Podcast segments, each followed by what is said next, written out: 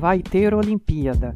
Após um ano de adiamento, a edição 2020 dos Jogos Olímpicos vai ser aberta nesta semana em Tóquio, uma cidade que está em estado de emergência, registrando os maiores índices de contaminação pela Covid-19 desde janeiro. Para o Japão, sediar o evento representava uma oportunidade de deixar para trás o desastre do tsunami e do vazamento nuclear de 2011 e a esperança de superar décadas de estagnação da economia, o dilema do declínio populacional e a perda de relevância geopolítica diante da ascensão do seu vizinho ameaçador, a China. Porém, o evento que deveria simbolizar renascimento agora representa perigo à saúde dos moradores de Tóquio. Os jogos serão disputados sem público nas arenas, mas já há casos de Covid dentro da Vila Olímpica. Olá, eu sou Rossano Vilagrandias e o tema principal desta edição de A Volta ao Mundo em 15 Minutos é o início dos Jogos Olímpicos de Tóquio 2020.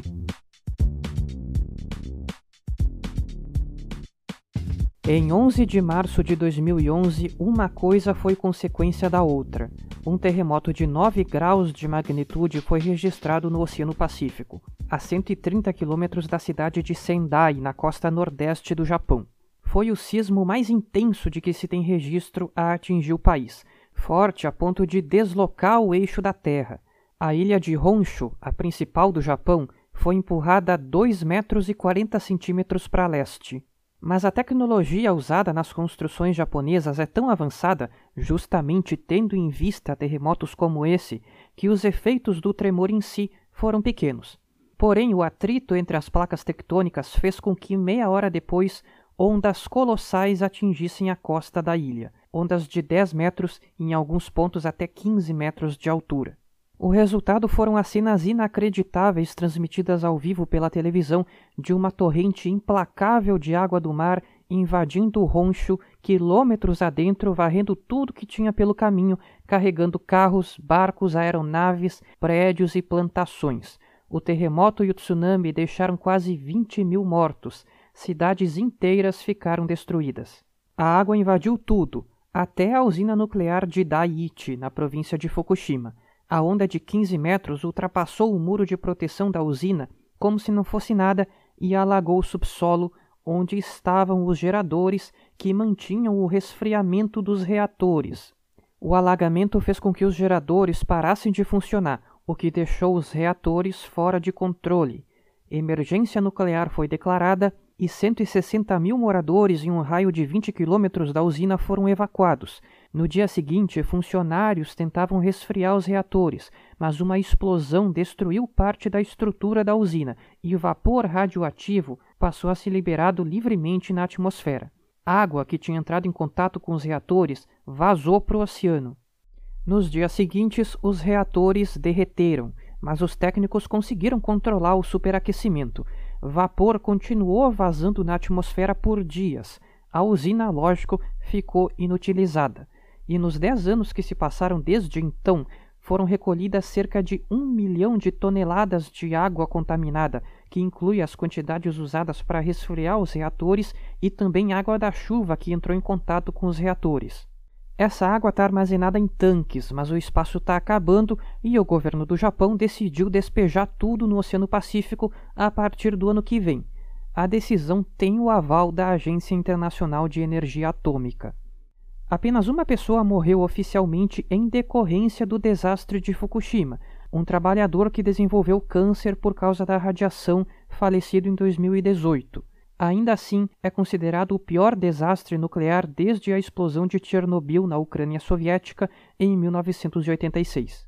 A grande maioria dos moradores evacuados pôde voltar pouco tempo depois, com exceção de duas pequenas cidades mais próximas à usina. Em 2019 foi autorizado o retorno dos moradores a uma dessas cidades, mas a grande maioria ainda não voltou. Bom, era indispensável relembrar a tragédia de 11 de março, uma década depois, aqui no podcast.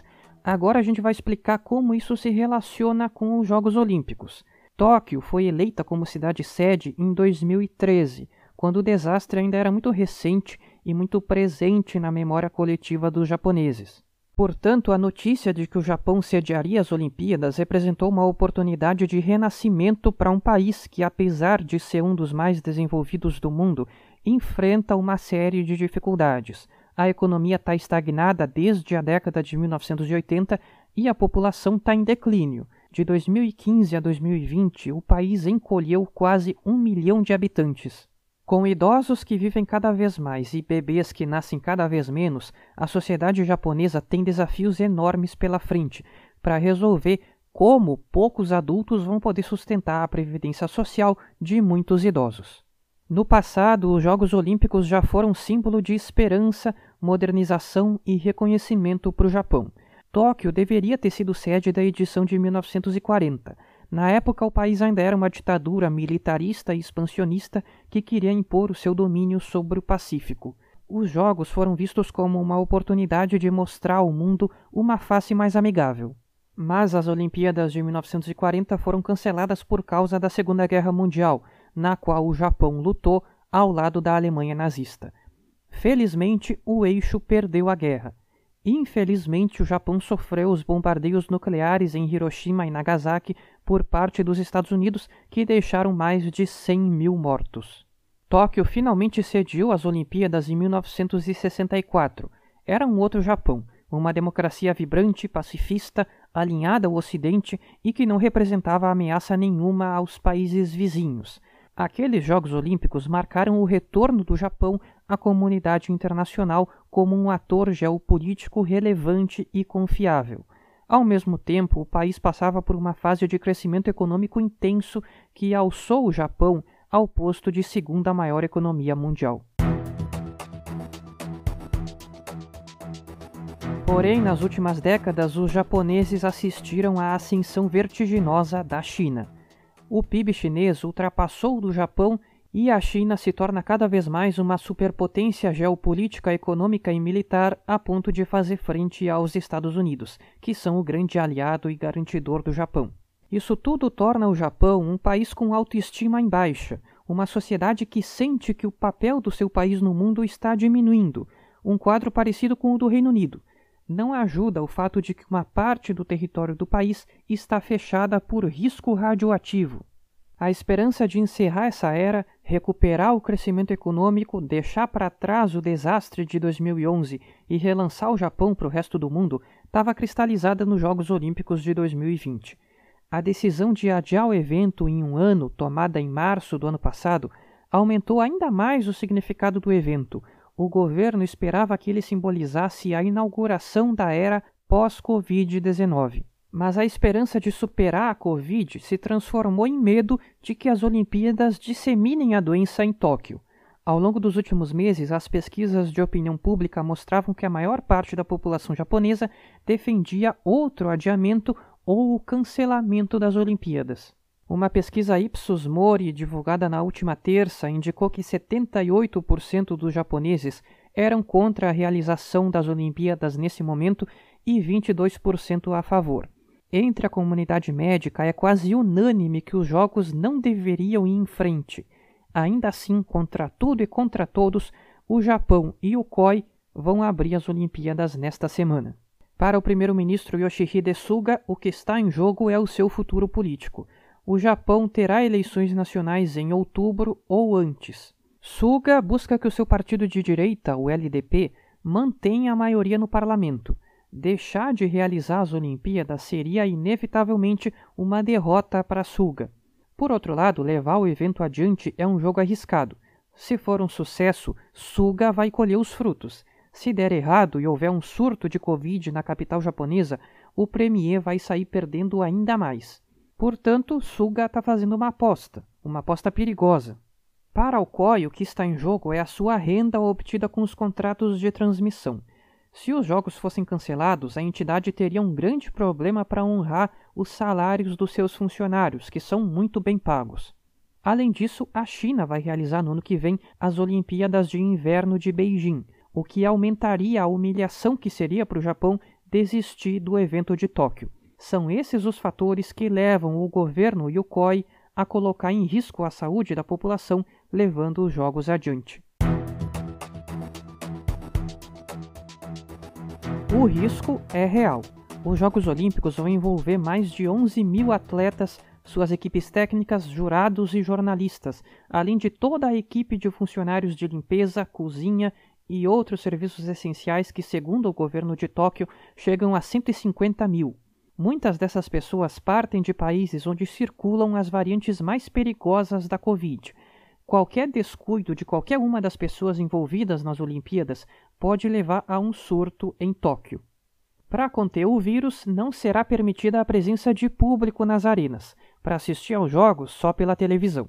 Na Vila Olímpica são aplicados testes diariamente em todos os atletas. O uso de máscara e o distanciamento são obrigatórios. Em maio, o COI anunciou a distribuição de doses da vacina da Pfizer às delegações. A entidade estima que cerca de 80% das pessoas que estão se hospedando na Vila Olímpica estejam imunizadas. Neste fim de semana, dois jogadores de futebol da África do Sul e um membro da equipe técnica se tornaram os primeiros a testar positivo para a Covid na Vila Olímpica. Na delegação britânica, seis atletas e duas outras pessoas estão em isolamento depois de entrarem em contato com uma pessoa com suspeita da doença. Apenas no fim de semana foram 25 casos positivos entre pessoas envolvidas nas Olimpíadas, e o total já chega a 55 os atletas que testam positivo são levados para isolamento fora da Vila Olímpica e não participam das competições.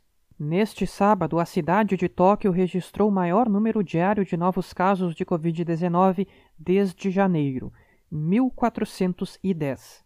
Desde a segunda-feira passada, Tóquio está em estado de emergência pela quarta vez desde o início da pandemia.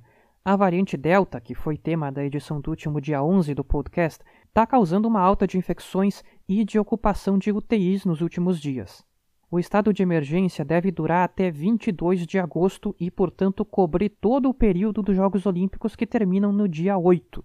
Os Jogos Paralímpicos de Tóquio vão de 24 de agosto até 5 de setembro. Até este sábado, 21% dos japoneses estavam totalmente imunizados e 12% parcialmente. As competições de Tóquio 2020 começam nesta quarta-feira com as disputas do futebol e do softball. Na sexta-feira acontece a cerimônia de abertura, que com certeza vai ser espetacular.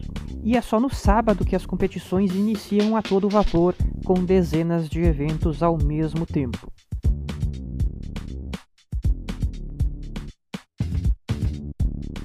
Na Eslováquia, a vacina russa Sputnik V se tornou pivô da queda de um governo. O primeiro-ministro Igor Matovic teve que renunciar depois que partidos da sua coalizão de governo se revoltaram contra a decisão de Matovic de comprar doses do imunizante patrocinado pelo Kremlin. Matovic, um político populista de direita, carismático, espontâneo e genioso, estava no cargo havia só um ano e foi justamente o advento da pandemia que levou três partidos de direita a entrarem em coalizão com o partido de Matovic depois das eleições de fevereiro de 2020 nesse país de 5 milhões e meio de habitantes. A razão da queda do premier foi uma compra secreta que ele ordenou de 2 milhões de doses da Sputnik V. Os parceiros de coalizão de Matovic só ficaram sabendo quando o premier foi pessoalmente ao aeroporto para receber as primeiras 200 mil doses. Diante da surpresa, dois dos partidos da coalizão passaram a exigir a renúncia de Matovic. Isso aconteceu em março, quando a Eslováquia liderava o ranking de mortes em relação ao tamanho da população na Europa, considerando as últimas duas semanas. Hoje, levando em conta a média de todo o período da pandemia, a Eslováquia é o décimo país com mais mortes em relação ao tamanho da população.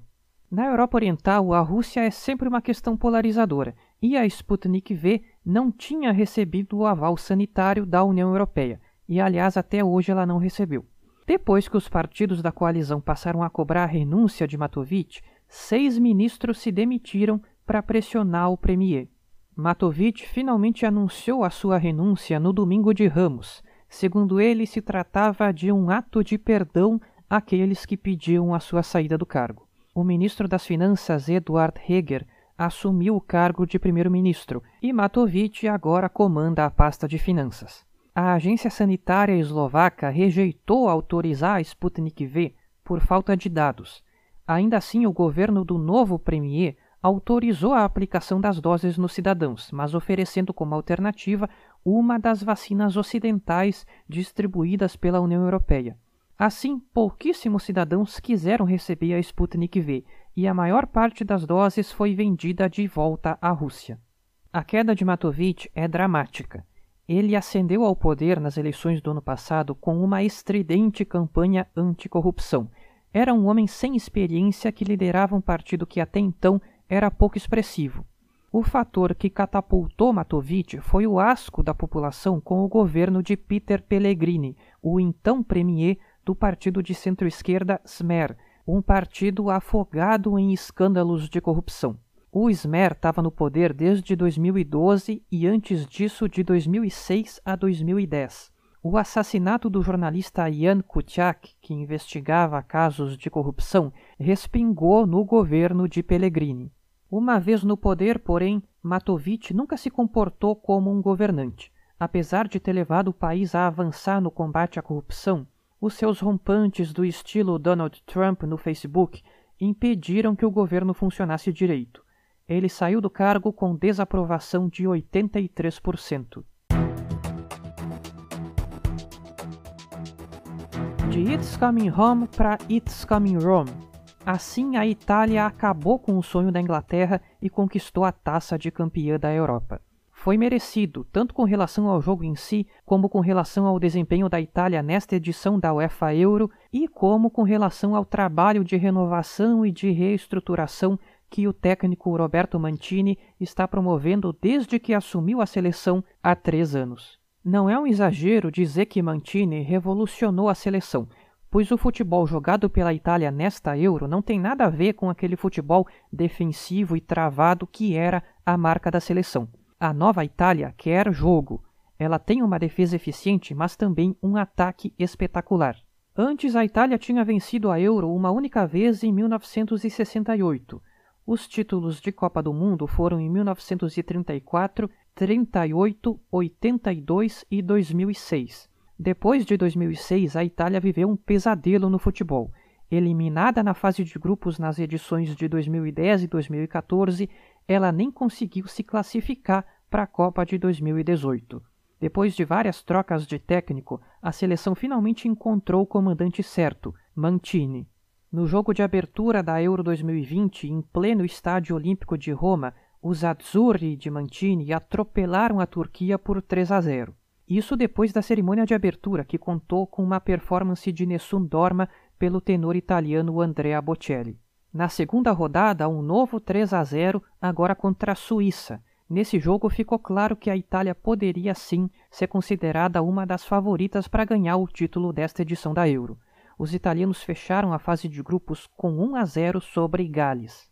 No mata-mata começou a prova de fogo, o teste crucial para saber se a Itália de Mantini era tudo o que parecia.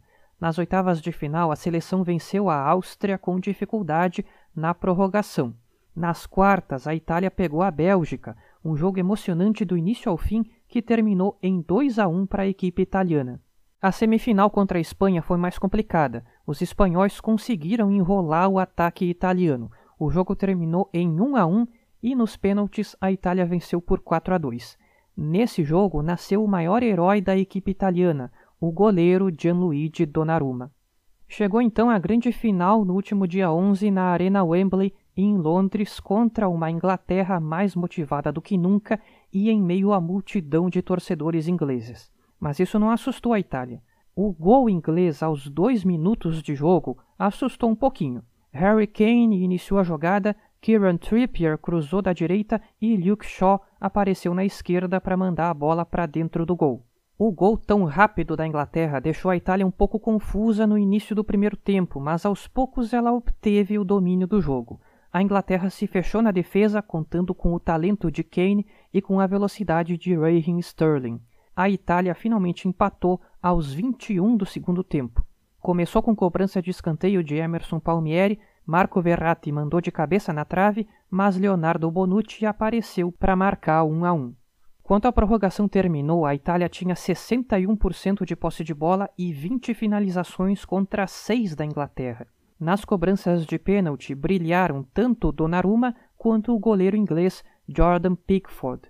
Dos batedores italianos, dois erraram, Jorginho e Andrea Belotti. Mandaram pro gol Bonucci, Domenico Berardi e Federico Bernardeschi.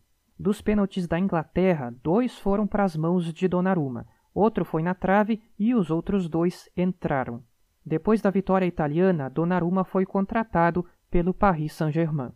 Vamos ouvir um pouco o técnico Roberto Mantini na coletiva depois da vitória. Io sono molto felice perché la squadra ha giocato bene, bene, ha meritato la vittoria. E, è vero, il gol a freddo ci ha creato un po' di problemi nei primi 15 minuti, però poi abbiamo iniziato a giocare, abbiamo ripreso la partita in mano. È, è stato un dispiacere arrivare ai rigori e soffrire fino alla fine della, della partita, però insomma l'avremmo meritato di chiudere prima. Siamo felici per tutti gli italiani. Até a prossima edição.